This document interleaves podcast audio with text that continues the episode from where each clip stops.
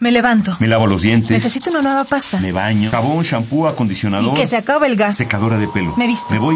Manejo. El tránsito. El humo. Las llantas. Voy tarde. Las nuevas baterías del reloj. Nueve litros de gasolina. Me estaciono. El elevador. Las La fotocopias. computadora encendida. y el apagador clic, clac, clic, clac. Y se va el día. Y tu huella de carbón. Hídrica, ecológica.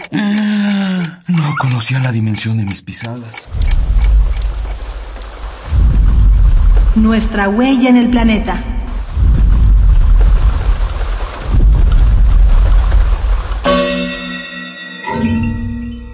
Cambio climático.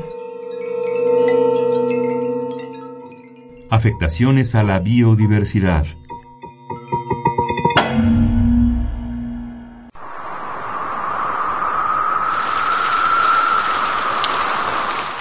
El cambio climático esto, el cambio climático lo otro. Cambio climático por aquí, cambio climático por allá. Se la pasan hablando de él por todos lados. Es tema recurrente. ¿Y luego? ¿Cómo nos afecta? ¿Cómo afecta a la biodiversidad que ni la debe ni la teme?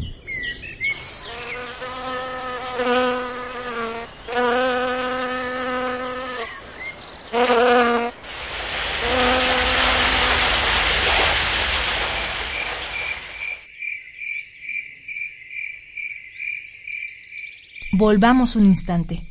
¿Qué es la biodiversidad? A ver, la biodiversidad es la vida, lo que vive, desde las plantas, las bacterias y los seres microscópicos, hasta los ajolotes o los largos cuellos de las jirafas. La vida, los seres vivos, formamos ecosistemas. Y el impacto del cambio climático sobre estos ecosistemas es preocupante porque algunos son muy, muy frágiles y otros tienen una capacidad para restaurarse muy, pero muy lenta.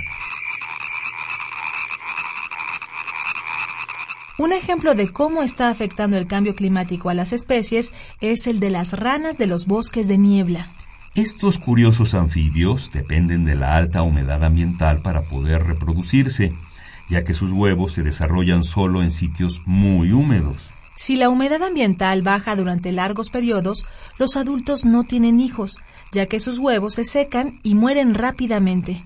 Los biólogos creen que esta es una de las causas por las que se han extinguido 74 especies de ranas de los bosques de niebla del mundo. Habría que ponernos al brinco con este problema, ¿no crees?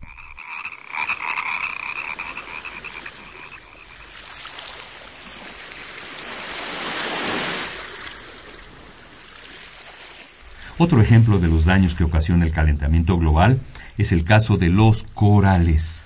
En los tejidos de los corales viven unas algas microscópicas llamadas zoosantelas, que les dan color y les proporcionan alimento a través de la fotosíntesis. Sin ellas, estas criaturas marinas no pueden sobrevivir. Y es que cuando la temperatura de los mares aumenta, que es precisamente lo que está ocurriendo con el cambio climático, los corales se estresan. Así es.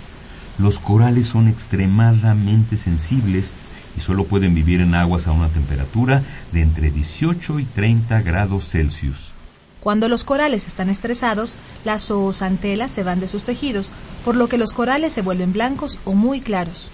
Y si las zoosantelas no regresan a los tejidos coralinos, estas criaturas están condenadas a la muerte.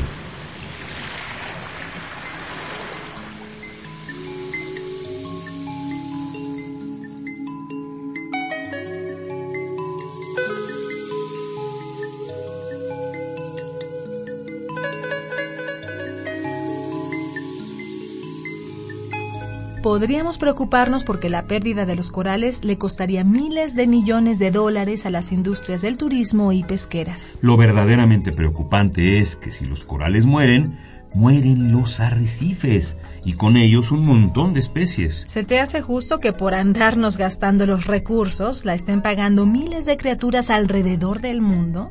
A nosotros tampoco. Ecopuma te da tres ideas para hacer la diferencia. Mandriles, rinocerontes, humanos y mastodontes, todos compartimos el planeta. Lo que hagas hoy puede ayudar a una especie del otro lado del mundo. La tierra y las criaturas merecen que hagamos conciencia. Hagamos la diferencia. Ecopuma, Universidad Sustentable.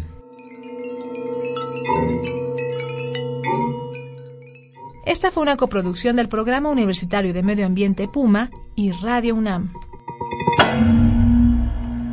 Huella de carbono, hídrica, ecológica. Huella humana.